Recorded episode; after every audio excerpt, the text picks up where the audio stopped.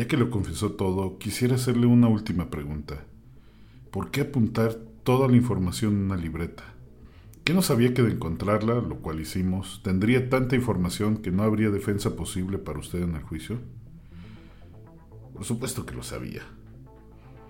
¿Por qué entonces apuntó los nombres de las víctimas, los horarios en los que entraban y salían de sus casas, los familiares que tenía y sus nombres, el tipo de sangre parejas sentimentales, amigos, estilo de vida, incluso el estado de salud general? ¿Por qué tanto detalle? Eso es fácil de responder. Soy muy meticuloso con mi trabajo. Su trabajo. También apuntó la hora de deceso, la hora de la extracción de los órganos, catalogó en diferentes categorías las piezas extraídas, les puso precio a los riñones, al corazón, al hígado, a los ojos. ¿Usted vendía los órganos de sus víctimas o esto es parte de algún macabro fetiche? ¿Por quién me está tomando? ¿Por alguna clase de enfermo? Por supuesto que los vendía. Ah, ya entiendo. Ustedes creen que atraparon a un asesino serial. no, no, déjeme corregirlos. Yo no soy un asesino serial. Yo, yo soy un empresario. Hola, ¿qué tal? Mi nombre es Andrés Mancera y en esta ocasión te quiero hablar de siete casos aterradores que te pueden pasar cuando estás emprendiendo o ya tienes una empresa y que pueden acabar con tu negocio si no haces lo necesario para exterminar el mal antes de que éste se convierta en una pesadilla. Espero que lo que vas a escuchar hoy te sea de mucha utilidad y te ayude a salir de la trinchera. Comenzamos. El emprendimiento para los que tenemos la vena emprendedora es nuestra vida, pero también cuando las cosas se salen de control, puede significar que seamos una más de las ánimas que visitan el altar de muertos en estas fechas. Por eso me di a la tarea de recabar siete casos de emprendedores y empresarios que tuvieron la mala fortuna de cometer errores que le costaron la vida a sus negocios, para que te dejen importantes lecciones que puedas aprovechar para que tu emprendimiento se cuente entre los vivos y no vayan a venir a tomar chocolate en ofrenda. Caso aterrador número uno Abres tu correo electrónico y encuentras un mensaje de Hacienda que te invita a ponerte al corriente. Abres el mensaje y lees que no has tributado desde hace dos años. Tomas tu teléfono y le marcas a tu compadre, que también es tu contador. Cuando te contesta, le externas tus preocupaciones sobre lo que acabas de leer, a lo que él te responde que debe de ser un error, porque él ha estado pagando, y te dice que no te preocupes, que él lo arregla y cuando quede aclarado él te va a informar. Pasado el tiempo te vuelve a llegar otro requerimiento de Hacienda. Le vuelves a marcar a tu contador y este ya no te contesta los mensajes ni a ti ni a todos los que le recomendaste. Si tú quieres evitar que a ti te pase este caso aterrador en tu empresa, contrata gente capacitada con experiencia comprobada o explora las empresas de contabilidad en línea que también te pueden dar buenos resultados. Procura entrar a los cursos que estas instituciones dan sobre cómo tributar para que puedas darle seguimiento a las acciones de tu contador y este no se termina yendo con tu dinero. Caso aterrador número 2. Llegas a tu negocio y te das cuenta que tu prima la cajera está platicando con tu hermano el encargado de la bodega, mientras que tu hermana, la de ventas, está limando las uñas haciendo esperar al cliente que desde hace rato está pidiendo un producto que nadie le entrega. Entras a la bodega y tu amigo, que te pidió trabajo porque estaba atravesando una crisis, está, está acostado crudo, desalineado sobre unos cartones en el piso. Te mira y te saluda displicentemente. Se da la vuelta y se acomoda para seguir durmiendo. En eso llegan los del seguro y te informan que uno de tus trabajadores te había denunciado porque no le da las prestaciones de ley que les corresponden y por explotación laboral. Si quieres evitar este momento aterrador, hay muchas cosas que tienes que hacer, pero la principal es que no trates a tu empresa como una beneficencia, donde puedes acoger a todos los que llegan a pedirte trabajo y tú se los das aunque no tengan las competencias para desempeñar ningún puesto. Contratas solamente cuando el negocio permita pagar el salario completo. Esto incluye el seguro, los impuestos, etc. del nuevo empleado. Esta plaza deberá de ser justificada y el puesto será ocupado por una persona competente. Ah, y por favor, por favor, mejor ayuda a tu familia o a tu amigo por fuera en vez de contratarlos.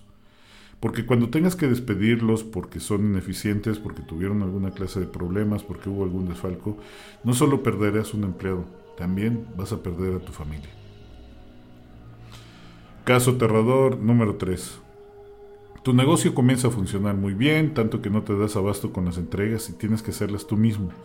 Tomas tu carro y llevas ocho pedidos para diferentes direcciones. Has estado trabajando tanto que casi no has dormido. Llegas a un cruce de camino y volteas para todos lados y no ves que venga carro. Te arrancas y de pronto impactas con algo que jamás viste venir. Le das de frente a una motocicleta, la cual queda tirada a varios metros en el pavimento. Pronto llegan los agentes de tránsito, la ambulancia, los policías. Todo esto porque el accidente fue muy grave y te van a llevar al ministerio a declarar. Allí lamentas no haber asegurado tu vehículo. Para que no te pase este caso aterrador, primero fíjate si realmente necesitas tener unidades de reparto propias para hacer cualquier trabajo de entrega o transporte de mercancías. Si no se justifica, es mejor no tenerlas y tercería esta actividad. Menos es más en este caso. Pero si tu empresa requiere vehículos, asegúralos desde un inicio. Te aseguro que el caso que te acabo de mencionar es muy común y si tú apenas estás empezando, un accidente de este tipo tiene el potencial de acabar con tu negocio. Te lo aseguro. Caso aterrador número 4. Te paras frente a la ventana del segundo piso que da a tu enorme bodega y ves por el traslúcido cristal hileras de estantes llenos de mercancías, la cual te hace sentir orgulloso de tu esfuerzo. De pronto te habla la encargada suplente de la bodega para decirte que no hay X producto, producto que estás seguro que recién llegó hace un par de días. Caminas junto con tu empleada y le muestras la torre de cajas del producto que ella está negando, mientras con la palma tocas una de las cajas para señalarle su error. Pero algo está mal. La caja se siente vacía. Mueves otra de las cajas y obtienes el mismo resultado. Empujas toda la tarima y se cae como si fuera una casa de naipes. Te fijas en otra estantería de mercancías y al empujar los empaques, estos se caen igual que los primeros. Ahí entiendes, el bodeguero junto con la checadora te vaciaron la bodega y te dejaron a cambio cartones vacíos. Para evitar este terrible y aterrador momento, procura apoyarte de la tecnología poniendo cámaras en tus bodegas, andenes, cubículos de ventas, cajas, etc. Rota personal no sensible, Haz inventario sorpresa cada cierto tiempo. Hay muchas cosas más que hacer, pero la principal es que contrates a personal calificado, recomendado y que tenga la misma visión que tú. Comparta tu misión y los valores de tu empresa. Y cuando los encuentres, valóralos, incentívalos. Si se sienten parte de la empresa, es más difícil que te quieran robar. Caso aterrador número 5. Después de muchos años de esfuerzo y entrega total, lograste que tu restaurante funcione solo sin ti con mejores resultados incluso si tú estuvieras ahí. Así que decides tomarte unas largas vacaciones. Todavía no te has subido a la hamaca cuando te llama el gerente del restaurante para informarte que Chonita, la cocinera principal, acaba de renunciar y se llevó a todos los ayudantes de cocina. Le dices a tu empleado que no importa, que tiene los manuales de procesos, que contrate nuevo personal y que se los dé a estudiar. El gerente te dice que ese no es el problema. El problema es que Chonita se llevó casi todos los clientes. Para evitar este terrible dolor de cabeza, haz tus manuales de procesos detallados de cómo se hacen tus productos, pero sobre todo valora las habilidades del personal clave y si son los que realmente mantienen tu negocio a flote, incentívalos, apóyalos, escúchalos y en su momento asócialos. Es mejor tenerlos de socios trabajando contigo a que se vayan a otro lado a hacerte la competencia. Caso aterrador número 6. Suena tu teléfono y ves que es el número de uno de los proveedores. De hecho, es el más importante de ellos. Contestas. Oiga, escuchas del otro lado. Me da mucha pena molestarlo, pero me dijo que me iba a depositar hace tres días y no ha caído nada solo para preguntarle si nos realizó la transferencia o fue un error de nuestro banco el que no hayamos recibido el pago. Seguramente debe ser un error de su banco, pero no te preocupes Daniel, lo checo y te informo en un rato más. Lo que sí te puedo decir es que esa transferencia la mandé a hacer hace un par de días. En eso te despides, cuelgas y le marcas al que lleva los depósitos, transferencias, TPBs, etc. Oye, me están preguntando sobre el depósito que te pedí que hicieras hace unos días. ¿Qué fue lo que pasó? Él te contesta, recuerda que le comenté que no se podía romper más de dos cheques al mes si usted me hizo romper cinco sin justificación. También recuerda que le comenté que teníamos que sacarle copia a los vouchers de venta de la TPB del banco para evitar perderlos al borrarse la tinta térmica. Y usted me dijo que no iba a gastar en una impresora. Y recuerda que le comenté que no mentiera su tarjeta de crédito en la TPB, que está a su nombre y no en la de la empresa. Y tú le contestas desesperado, sí, sí, sí, sí, ¿depositaste o no? Y el empleado te replica, pues bien, te dice el encargado, suspendieron la cuenta de la empresa por movimientos irregulares y quiere que presente los vouchers, dé una explicación de los cheques rotos y hay una sanción por haber pasado su tarjeta en la TPB. Ah, y amenazan retener la cuenta un mínimo de seis meses con el total del dinero, por todas las irregularidades que tenemos. Para evitar ese terrible episodio en tu vida, busca un asesor financiero contable que esté al día con las leyes del SAT, que te pueda tangibilizar los manuales que tienen los bancos sobre el uso de sus productos y los vuelvas tú leyes inquebrantables para todo el personal que tengas asignado a este proceso de tu negocio. Pero más importante es que no seas tú el que boicotee tu empresa al ignorar las recomendaciones. Caso aterrador número 7. Llega la competencia con un local más grande, con más capital, con mejores precios y aparte de eso vende los mismos productos que tú. Son idénticos, pero más barato. Y además juega sucio. Atrajo a tus clientes prometiendo darles mejor precio si les enseña tus facturas. Y para completarla, tus clientes, tus fieles clientes, le van a comprar con tu dinero y a ti, a ti te dejan de pagar. Si quieres evitar que este caso se repita contigo en tu negocio, tienes que analizar varios factores.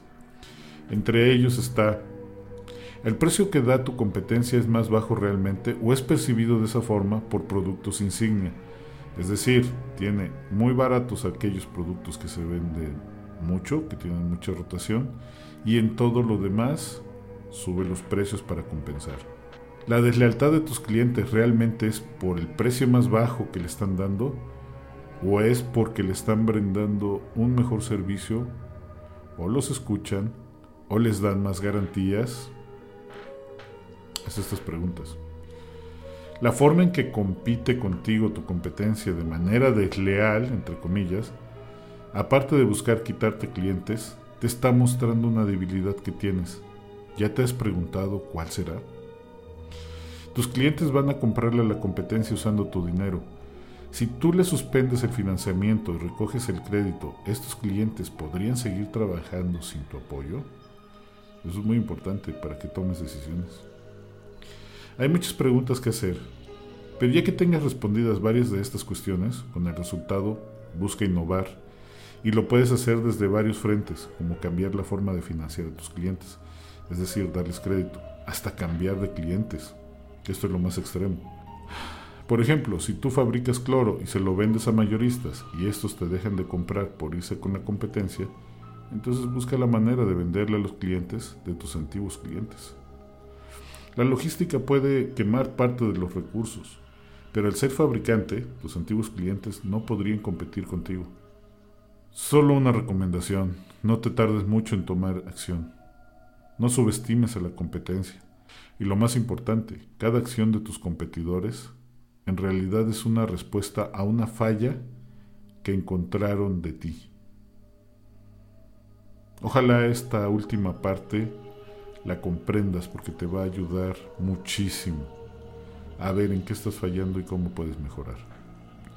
Pues nada, espero que les haya gustado este especial de Día de Muertos que hice narrando siete casos aterradores que le han pasado a emprendedores y empresarios que conozco, esperando que tomes nota de estos errores para que en la medida de tus posibilidades evites a toda costa caer en ellos y no hagas de estas fiestas tristes recuerdos por estar pensando en los problemas que tienes.